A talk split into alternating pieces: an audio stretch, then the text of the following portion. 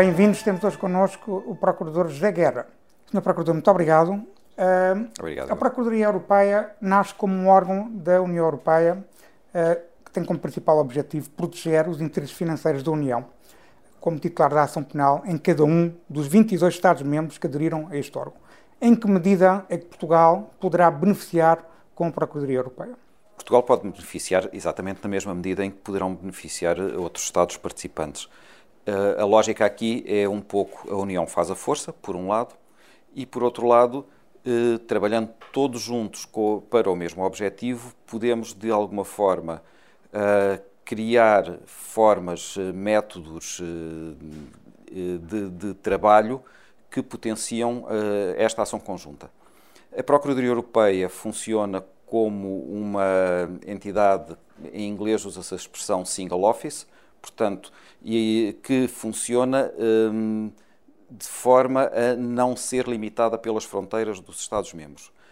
Isso significa que a nossa, hum, a, a, nossa capacidade de ação dentro do, dentro do espaço da União Europeia, abrangido pela Procuradoria Europeia, como referiu, são 22 uh, eh, Estados-membros e não 27, uh, eh, como acontece com a, com a União, temos uma capacidade de ação mais rápida, mais efetiva, porque não estamos limitados pelas, uh, pelas fronteiras. Por outro lado, juntando 22 países com tradições jurídicas diferentes, com formas de investigar diferentes, com um, sistemas eh, legais diferentes, nós conseguimos aproveitar aquilo que há de melhor em cada um deles de forma a utilizar essas boas práticas, essas boas experiências, esses bons métodos de investigação em proveito de, em proveito de todos.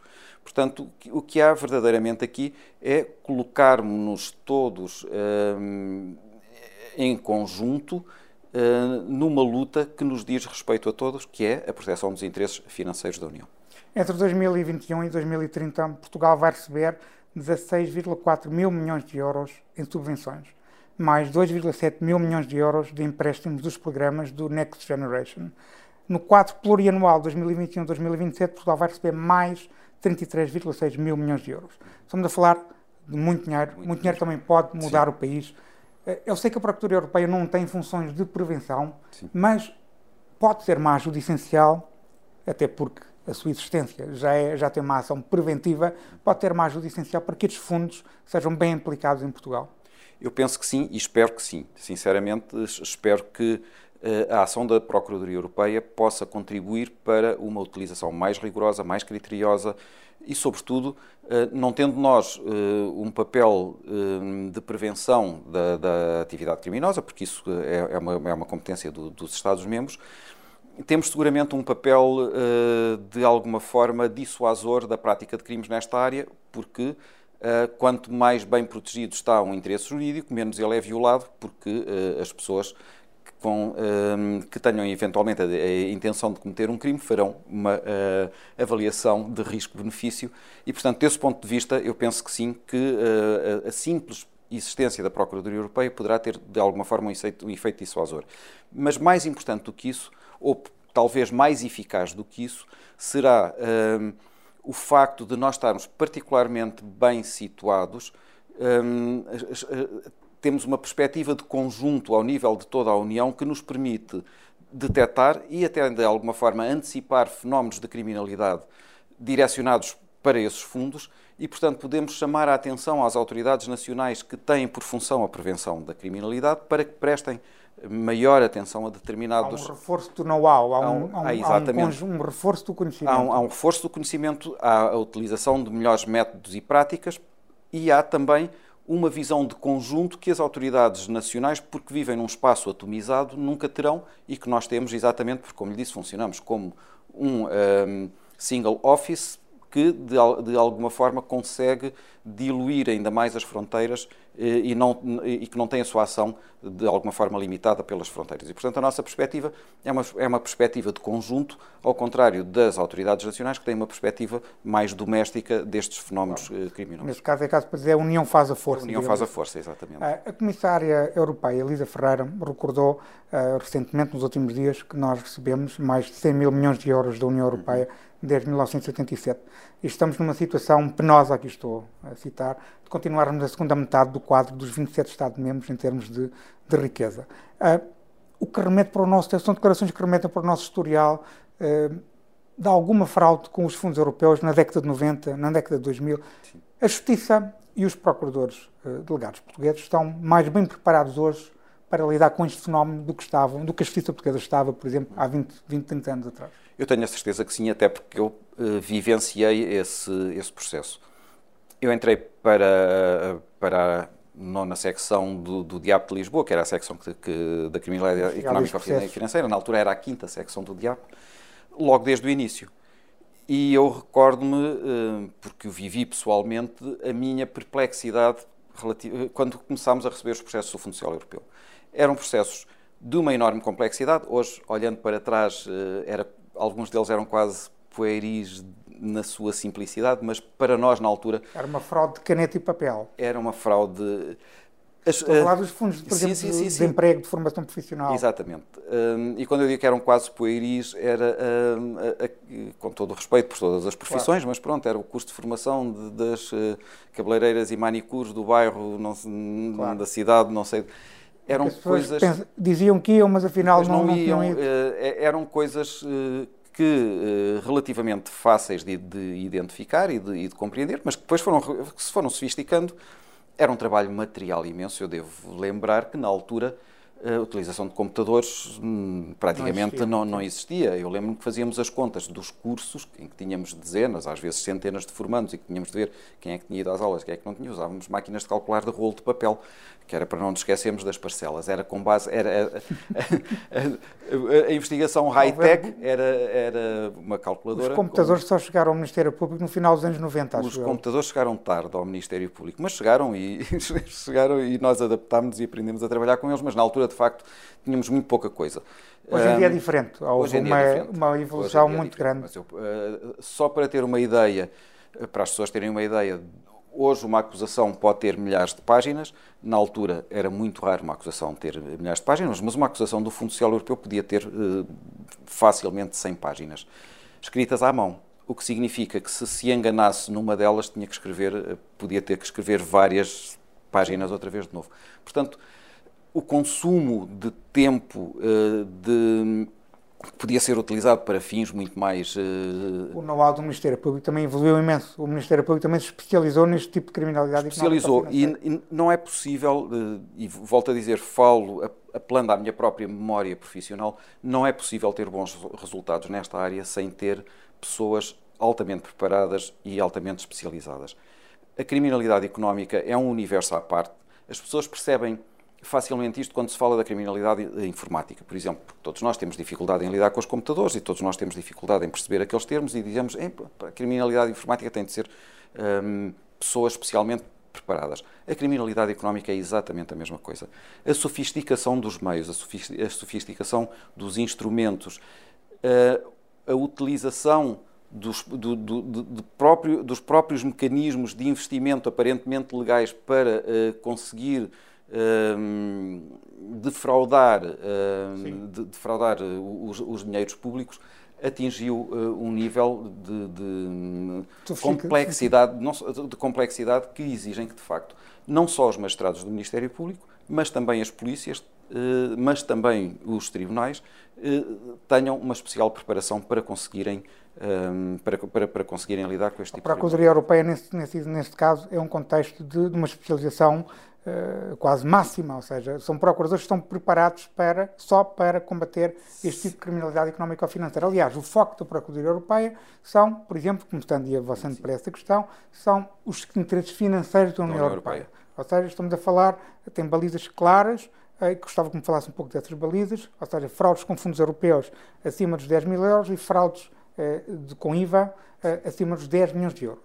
Portanto, são, é um foco bastante Sim. claro na, na sua ação. Os crimes da Procuradoria Europeia são, sobretudo, as fraudes na obtenção e desvio de subsídios, são os crimes uh, relativos ao IVA, é o, o, apenas o IVA. A, Procuradoria Europeia não tem competência para, para impostos de natureza estritamente nacional. Contrabando, e contrabando aqui é só é, é só mercadoria que entra do espaço não, não uh, comunitário, como se dizia antigamente, fora da União. Entre Portugal e Espanha não há, não há contrabando. Há contrabando de fora da União para seja, o espaço, no espaço da União Europeia há contrabando Podemos... de fora para fora, por exemplo, dos 22 Estados-membros. Há contrabando quando há introdução de mercadorias no território da União Sim. e depois, quando, quando essa a mercadoria passa a circular dentro da União, já não é contrabando, é a introdução de mercadorias claro. Eh, de forma ilícita, para pôr as coisas eh, Sim. de uma forma que seja perceptível. Um, temos depois os crimes de branqueamento, quando uh, o crime precedente, e o crime precedente é, é, é o crime que gera Sim. o rendimento, uh, seja também um dos crimes um, para os quais somos competentes, portanto, fraude na obtenção de subsídio, desvio de subsídio, apropriação de, de dinheiros comunitários. Temos os crimes de participação em organização criminosa, quando o foco da organização seja a prática de crimes PIF, como nós dizemos, são aqueles para os quais nós temos uh, competência. PIF significa. Contra, Pode dizer em inglês. Não, a sigla por acaso é, a sigla por acaso é, é inglês, mas é francesa. portanto, é, é proteção dos interesses financeiros. A diretiva okay. PIF okay. é a diretiva proteção dos interesses financeiros. Um, portanto, para as organizações criminosas apenas quando o foco da organização é a prática de crimes PIF, Uh, e depois todos os crimes praticados por funcionários uh, que tenham a ver com uh, a utilização de fundos da União ou de funcionários da própria União que cometam crimes. Um... Era, era aí que eu queria chegar, ou seja, por exemplo, Sim. a Procuradoria Europeia pode investigar grandes casos de, de corrupção que tenham Sim. por objetivo, lá está, perturbar ou uh, ir contra os interesses financeiros da, da União Europeia. A, a, a, corrupção é exatamente um dos crimes PIF, desde que estejam envolvidos fundos de, de, da União Europeia. Pode investigar, portanto, por exemplo, pode. a Procuradoria Europeia pode, em tese e em abstrato, Sim. Pode vir a investigar um caso que, por exemplo, o suspeito de corrupção passiva seja um titular do, do, do poder político em Portugal. e um, ou em qualquer outro país do mundo. Ou em qualquer outro país do Sim. mundo. Eh, até porque o conceito de funcionário que nós utilizamos para fixar os limites da nossa competência eh, é o conceito de funcionário que resulta do direito interno, mas também que resulta de instrumentos internacionais de que os Estados-membros uh, são signatários e que definem também esse, esse, conceito. É a Convenção das Nações Unidas contra a Corrupção, tem a, tem a, própria, tem a própria Diretiva PIF e tem outros instrumentos internacionais que falam, uh, tem toda, todo, todos os instrumentos para a proteção do, de, do comércio internacional. Portanto, é um, o, o, conceito é um conceito, é um que resulta, é um conceito que resulta da conjugação de vários instrumentos legais que definem o conceito de funcionário. Portanto, os funcionários para nós não são apenas os funcionários da, da União, são também os funcionários dos Estados, são também os funcionários ou os, os titulares de cargos políticos de uh, Estados que, de alguma forma, beneficiem de fundos comunitários, desde que a atividade que é objeto do processo esteja relacionada com a utilização de fundos europeus. Naturalmente, Mas se houver... é essa, tem que estar sempre a haver aqui um interesse sim. financeiro da União Europeia que esteja em causa, sub, subjacente no processo. Sim, porque a Procuradoria existe para proteger os interesses financeiros da União. Deixe-me colocar outra pergunta concreta, que as questões concretas aqui sim, são sim, importantes sim. para os nossos leitores perceberem. A ação da Procuradoria Europeia. Por exemplo, o, Programa de Recuperação eh, Português, o PRR português, vai canalizar uma boa parte dos seus fundos para o próprio Estado para programas de obras públicas, Sim. para programas na área da saúde, na área da, da educação, etc. Ou seja, é, são fundos europeus que uhum. vêm diretamente para o Estado, mas depois o Estado utiliza esses fundos para financiar Sim. programas públicos. Sim. E, portanto, vai fazer contratos públicos com esses fundos. A Procuradoria Europeia pode vir a, a, ter necessidade de investigar, por exemplo, se houver suspeitas, obviamente, esses contratos públicos, por exemplo. Com certeza. Sim, com certeza. os contratos públicos estejam financiados por, por fundos desde, europeus. Desde que os contratos entra na ação, entra na ação da, da, Procuradoria Europeia, claro que sim. Portanto, desde... ficará com o papel do Ministério Público Português nesse caso. Aliás, a, a lei portuguesa que adapta o sistema jurídico nacional à Procuradoria Europeia. A Procuradoria Europeia é regulada por um regulamento que, que se aplica diretamente e, portanto, não há, já não há transposição de, de, regulamentos. A lei que adapta o nosso sistema jurídico diz que todas as referências feitas na lei ao Ministério Público entendem-se feitas à Procuradoria Europeia relativamente aos crimes que sejam da nossa competência. Portanto, o papel da Procuradoria Europeia é o papel do Ministério Público. Tudo aquilo que o Ministério Público Nacional pode fazer em termos de investigação os procuradores europeus delegados vão poder fazer também em termos de, de, investigação. Doutor, estávamos a falar da organização da Procuradoria Europeia. Portanto, há uma sede no Luxemburgo, eh, onde, está, onde o doutor trabalha, eh, onde, existe, onde estão os 22 procuradores europeus em representação dos 22 Estados-membros. Depois, cada Estado-membro tem eh, procuradores delegados, que varia consoante o Estado-membro. Em Portugal, são quatro procuradores delegados. Como é que vai ser a interação entre sede, entre a Procuradoria Europeia e os procuradores delegados. Os procuradores delegados portugueses terão autonomia para prosseguir as suas investigações ou há uma relação hierárquica e, portanto, obedecem a ordens da sede. Como é que isso vai processar? Há, efetivamente, uma relação hierárquica entre o nível central e o nível local. O nível central uh, organiza-se da seguinte forma: existe um colégio formado pela Procuradora-Geral Europeia e pelos 22 procuradores europeus de cada um dos, provenientes de cada um dos, dos Estados-membros. O colégio não toma decisões uh, de natureza particular, não se pronuncia sobre casos, é um órgão de gestão e de um, todas as eh, o regulamento interno, as decisões de, para fazer as câmaras eh, e a organização das câmaras, tudo isso são decisões do colégio, são decisões transversais eh, de natureza quase de natureza quase normativa relativamente à organização da Procuradoria Europeia, mas não se pronuncia sobre casos concretos. A gestão processual é feita, por exemplo, pelos procuradores portugueses, as buscas que fazem, as interseções telefónicas que fazem, Sim. e não por essa Câmara Permanente. Não, a Câmara Permanente tem uma palavra a dizer relativamente, está previsto no, está, está previsto no regulamento, a Câmara tem uma palavra a dizer relativamente a determinadas decisões que os procuradores possam tomar mas que as tomam da, na forma de propostas, não de decisões. Por exemplo, o arquivamento do processo, a decisão de acusar, a decisão de aplicar, por exemplo, um, uma forma simplificada de processo,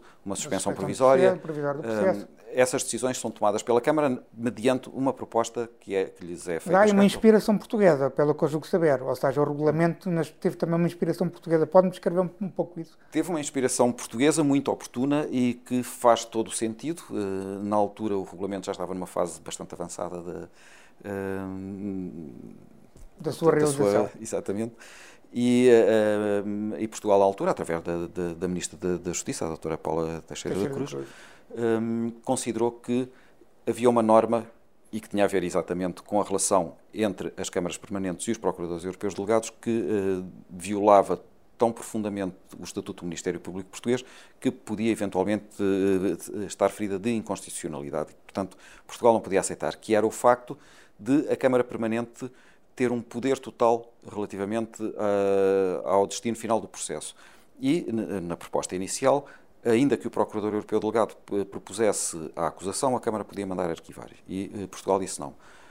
Nós, isso para nós é inaceitável. E o regulamento foi alterado. E o regulamento foi alterado e, neste momento, a Câmara quando o Procurador Europeu Delegado propõe a acusação, não pode uh, dizer, não, não, não, pode, não, não pode dizer que não, não pode impedir isso. Portanto, há uma autonomia do Procurador Delegado. Ah, exatamente, há uma, há uma autonomia do Procurador Europeu Delegado.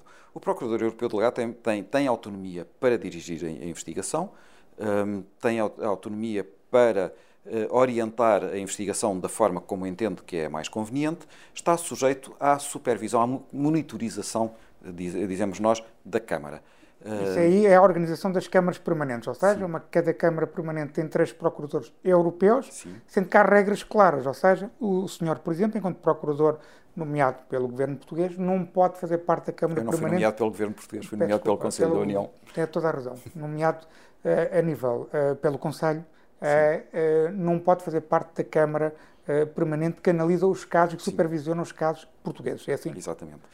As câmaras aparecem como uma forma de eh, garantir que não há nenhuma interferência do Estado-membro no normal eh, desenvolvimento do processo. E para fazer isso era preciso criar um órgão que não tivesse nenhuma ligação ao Estado de origem, ao Estado que, que, tinha a cargo a investigação daquele processo e que pudesse orientar e monitorizar as investigações.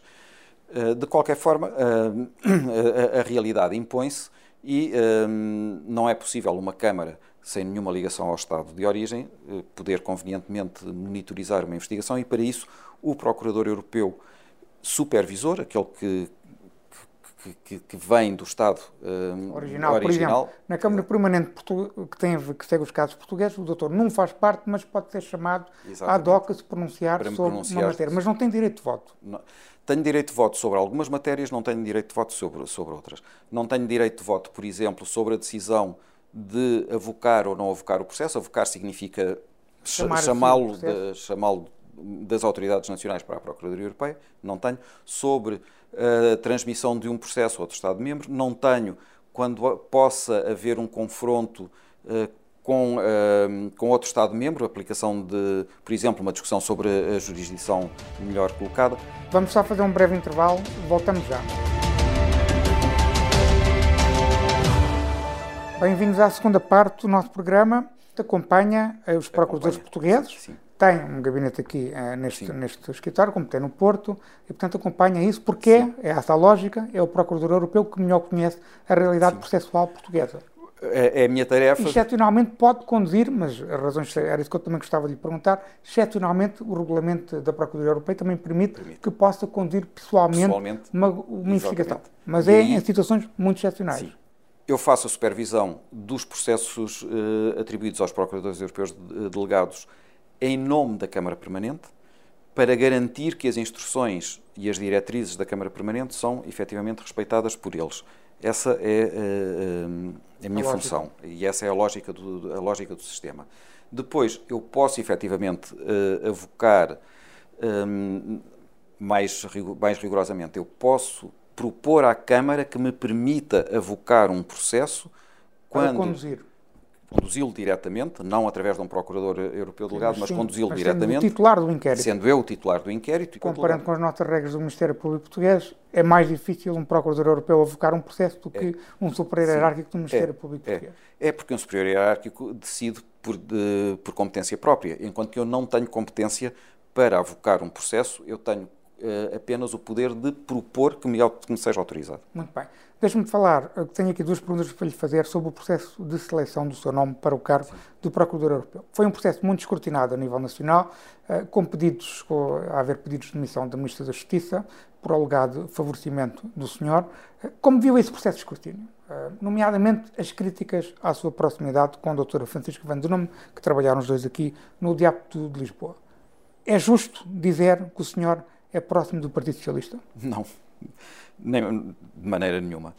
Não tenho nenhuma. Eu sou magistrado, como os magistrados, em princípio, eh, têm algum, algum dever de, de neutralidade e eu tenho-a, não apenas por ser magistrado, mas por característica própria. Não tenho nenhuma ligação ao Partido Socialista. A proximidade com a doutora Francisca Vanduna é a proximidade que teria qualquer procurador que na altura trabalhasse no Diabo de Lisboa e, portanto... E a doutora são... Francisca era diretora do Diabo de Lisboa. A doutora Francisca Vanduna era diretora do, do Diabo era de Lisboa. Era superior hierárquica. Exatamente. E, portanto, era essa a relação que eu tinha com a doutora Francisca Vanduna. Como é que viu o processo de escrutínio? Eh, sentiu-se injustiçado em alguma parte do processo? Repare, hum, eu tenho dúvidas que tenha havido um processo de escrutínio, porque um processo de escrutínio teria que ter partido de uma base diferente. Eu acho que se perdeu uma excelente oportunidade para debater a Procuradoria Europeia em Portugal, para se discutir inclusivamente a forma de nomeação do Procurador Europeu, que aliás, deixe-me dizer, é muito semelhante à forma de nomeação do Procurador Europeu-Chefe, um, e como se recordará, houve também aí... Uh, houve uma polémica uh, também sobre essa matéria, em que o governo da Roménia se manifestou se contra... Se manifestou, uh, mas houve sobretudo um confronto porque o Conselho, o candidato escolhido pelo Conselho, não era o mesmo que tinha sido indicado e depois houve um confronto com o Parlamento Europeu. Portanto, a nomeação. É um plano de escrutínio, é o confronto do Parlamento a, a nomeação do quer do Procurador Europeu-Chefe ou Procurador-Geral Europeu, quer dos Procuradores Europeus, é um motivo que uh, foi motivo de um, alguma discussão e, em minha opinião, a discussão é legítima e devia ter sido tida num plano que não foi aquele que aconteceu. Eu gostaria de não comentar de não comentar tudo aquilo que foi uma discussão política, Sim. como lhe disse, até por características de uh, caráter, claro. não tenho uma atividade, tenho uma, uma, postura bastante neutra relativamente a isso, não vou contribuir para uma discussão que foi meramente política.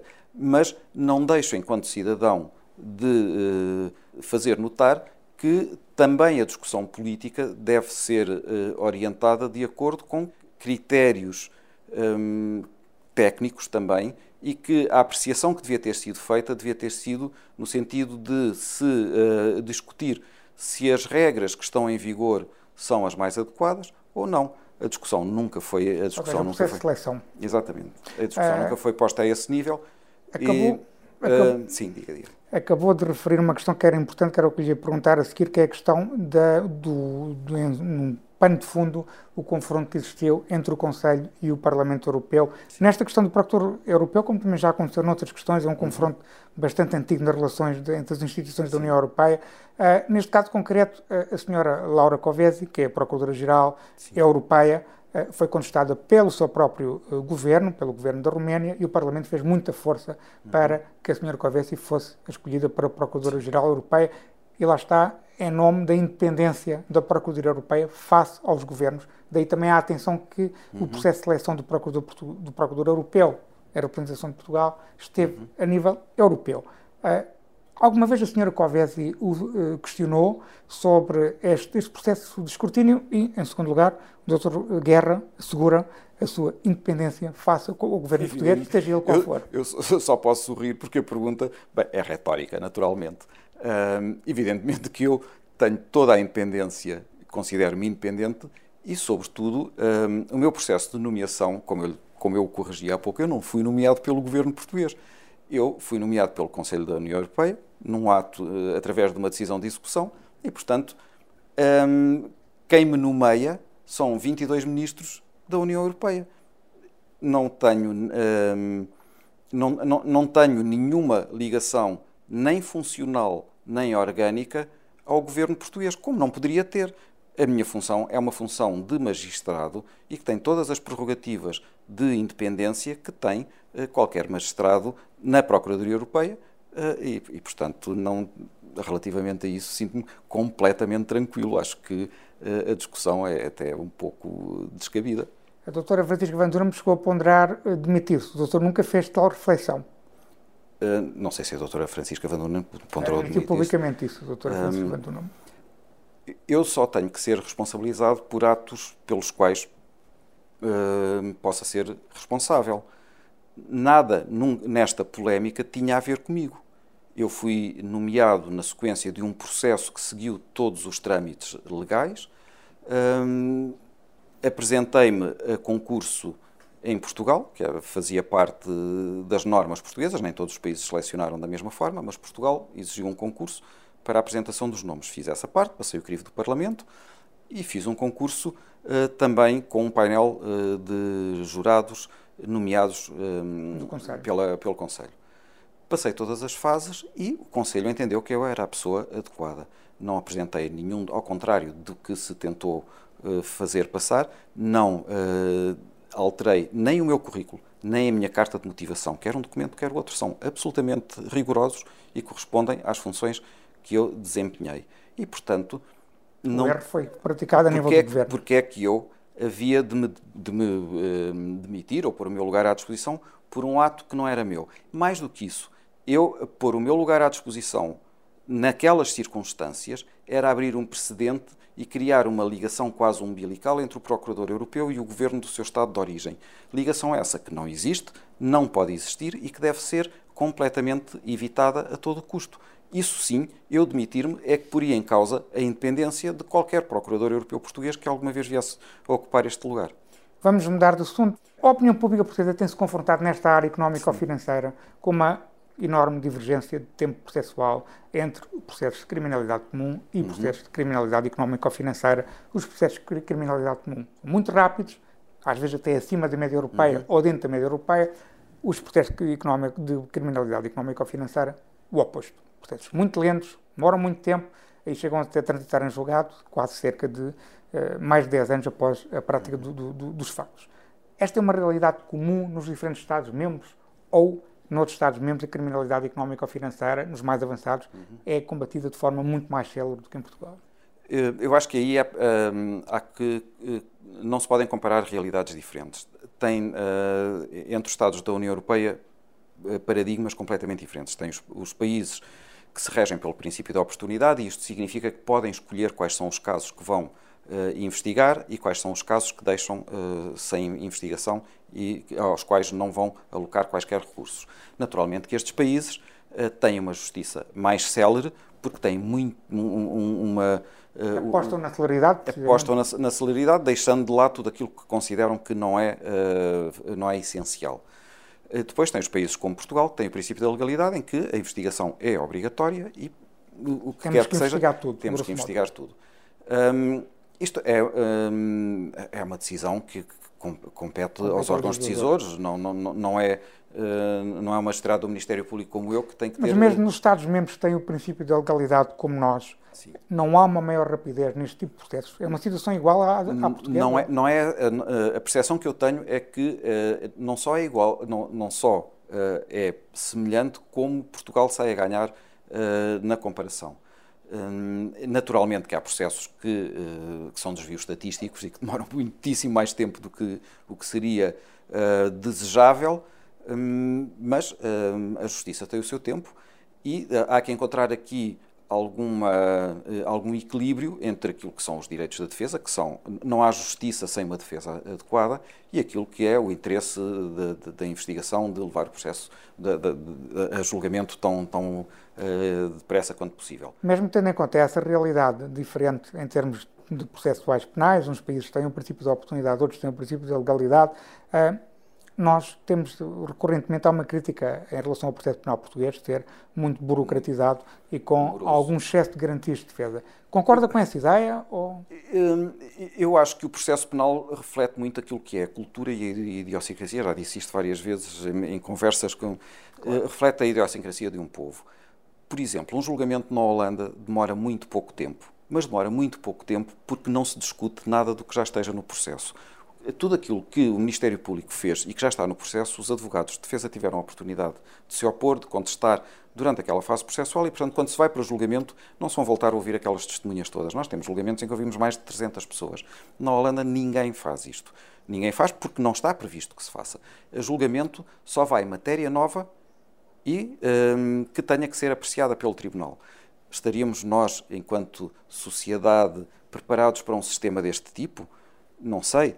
Um, por alguma razão o nosso sistema não é assim. Porque os, os, os, os, sistemas também refletem a forma como as pessoas, os utentes da justiça, se sentem mais confortáveis, mais protegidos, porque a justiça é um. Uh, uma, uma, estrutura de proteção do Estado relativamente. Mas o ponto é precisamente esse: é que a opinião pública portuguesa cada vez menos percebe que um julgamento como o caso do BPN tenha durado quase sete anos. Julgamentos, regra geral, em termos de criminalidade e criminalidade económica ou financeira, que tenham, é verdade, um número elevado de arguídos, é verdade, mas não duram menos do que dois, três anos, enquanto processos de criminalidade como são muitíssimo mais rápidos. Ou seja, a própria opinião pública portuguesa e, o, e o, se quiser, o próprio sistema político Sim. português vai refletindo isso, vai refletindo isso como partidos extremistas a ganharem com esse descontentamento, portanto já há essa insatisfação, ou seja, acha que na sua percepção, uhum. que é uma percepção de alguém que não está a trabalhar Sim. em Portugal, está a ver de fora o que está a passar cá dentro, acha que há aqui alguma necessidade de afinar melhor o processo, de apostar numa maior eficácia do processo?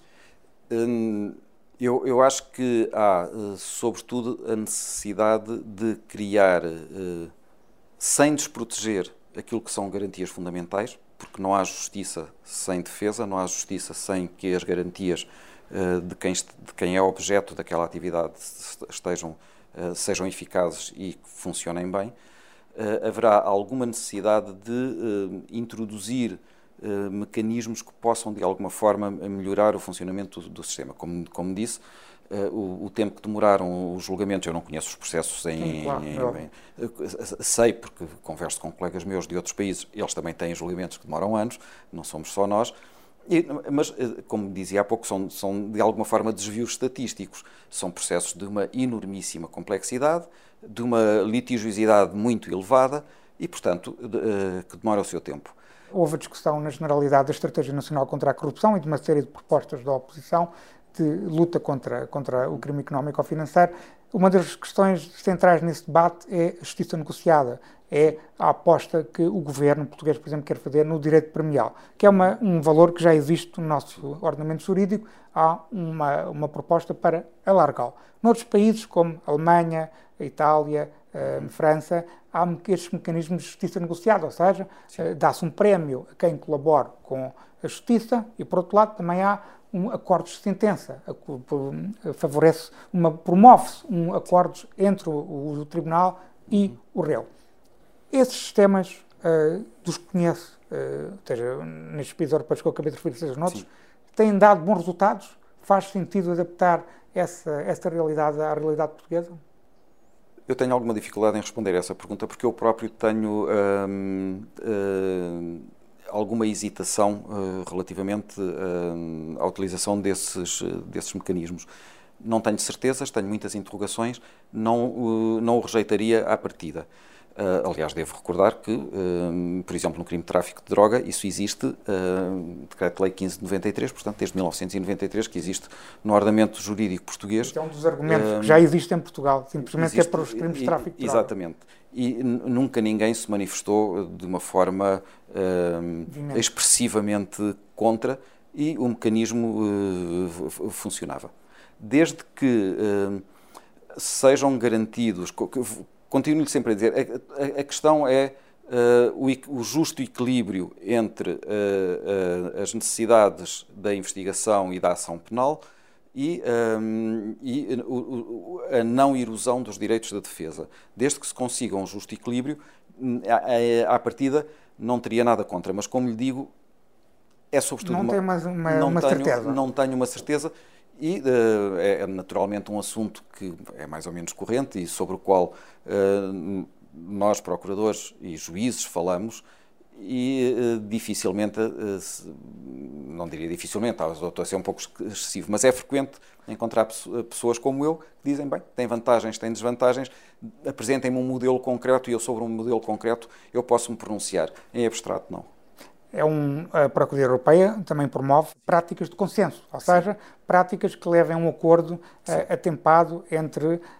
a Justiça e os arguidos. Por exemplo, a suspensão provisória do processo, que é uma prática sim, sim. já generalizada para um conjunto determinado de crimes, fraude fiscal, por exemplo, em Portugal, a Procuradoria Europeia promove esse tipo de consensos. Ou seja, há aqui uma aposta também nesse tipo de consensos como vista a, a alcançar a celeridade. A justiça negociada não é uma forma de consenso também? A Procuradoria Europeia aposta nessas formas uh, de aplicação de justiça consensuada, como lhe chamou, desde que se uh, aplique rigorosamente aquilo que é a legislação nacional. Aqui a, a, a legislação doméstica é a rainha. Nós exploraremos todos, todos esses mecanismos até uh, ao seu limite de aplicação, mas sempre dentro, daquilo, de, sempre dentro dos limites de, uh, estabelecidos pela lei cada Estado-membro. A Procuradoria Europeia é um ato inovador, porque é um órgão da União Europeia, é um órgão que vai, vai aprofundar de forma bastante eficaz a cooperação judiciária entre os diferentes Estados-membros. Uh, é um princípio de um caminho para uma justiça europeia? Será que daqui a uns anos podemos estar a falar uh, ou de um tribunal uh, judicial que vai julgar os casos investigados pela Procuradoria Europeia ou, numa fase mais, se calhar mais mínima, julgar recursos sobre estes processos? Isso fará sentido? Não sei qual vai ser a experiência do futuro. Este é apenas o primeiro passo. Um, a justiça tem muito a ver com a soberania dos Estados. Uh, a aplicação de penas tem, é, é, é, é, um, é, um, é, um, é, um dos, é, um dos aspectos mais importantes da, da, da, soberania dos Estados, portanto, eu não sei como é que as coisas vão evoluir no futuro. Uh, uma coisa é certa, a Procuradoria Europeia não, não veio criar uma jurisdição única, a Procuradoria Europeia é uma Procuradoria única que funciona em 22 jurisdições diferentes. Não é, nem de perto nem de longe, um órgão de natureza para federal, uh, se vai ser esse o não caminho. É um, aprofundamento do federalismo europeu. Não, não é um aprofundamento do, do, do federalismo europeu, é uh, o desenvolvimento uh, daquilo que tem sido a experiência legislativa europeia. Aliás, uh, o regulamento da Procuradoria Europeia é um belíssimo exemplo daquilo que é, às vezes, aquilo que se chama na União Europeia a ambiguidade criativa dos instrumentos legislativos feitos pela União. Doutor Che Guerra, muito obrigado por esta entrevista. Obrigado.